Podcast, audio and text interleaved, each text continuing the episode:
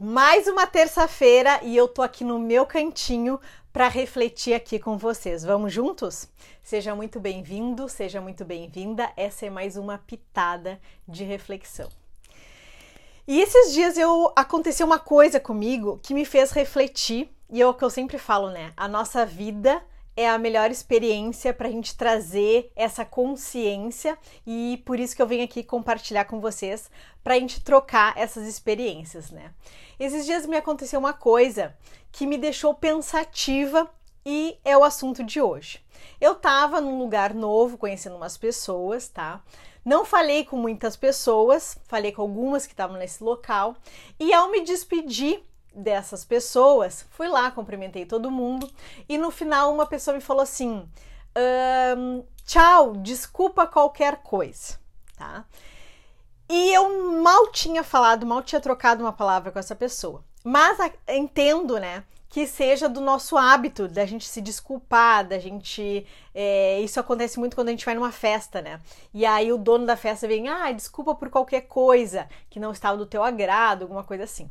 Mas nessa situação, não era na casa da pessoa, não tinha acontecido nada, foi só o hábito de falar desculpa qualquer coisa.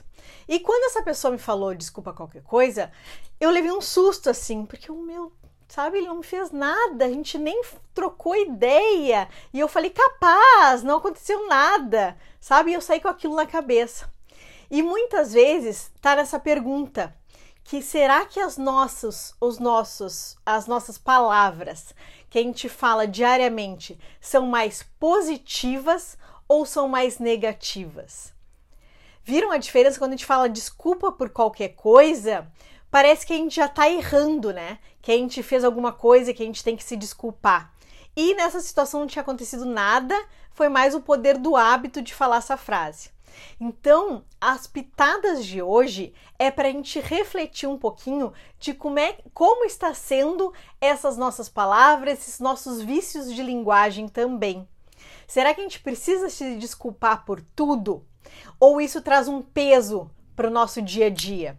Aí eu fui trocar essa ideia pra, com a minha irmã e dizendo que eu tinha me assustado quando essa pessoa falou desculpa qualquer coisa, né? E ela falou: "Fá, eu aprendi também com isso e eu tenho trocado as minhas palavras quando eu, por exemplo, eu me atraso por alguma circunstância no meu trabalho e ao invés de pedir para todo mundo, ai, desculpa pelo atraso, eu comecei a trocar por obrigada por me esperarem. E faz todo sentido, não é mesmo? É uma pequena mudança que é pedindo desculpa também, na verdade, é agradecendo pela espera e que a conotação né, da frase, a, a situação, faz ficar mais positiva ao invés de já pedir desculpa por tudo, tá sempre se desculpando. Faz sentido isso para vocês?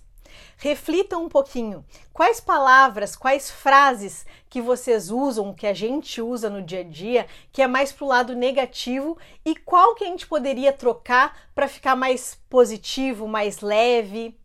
Vamos refletir sobre isso nessa semana?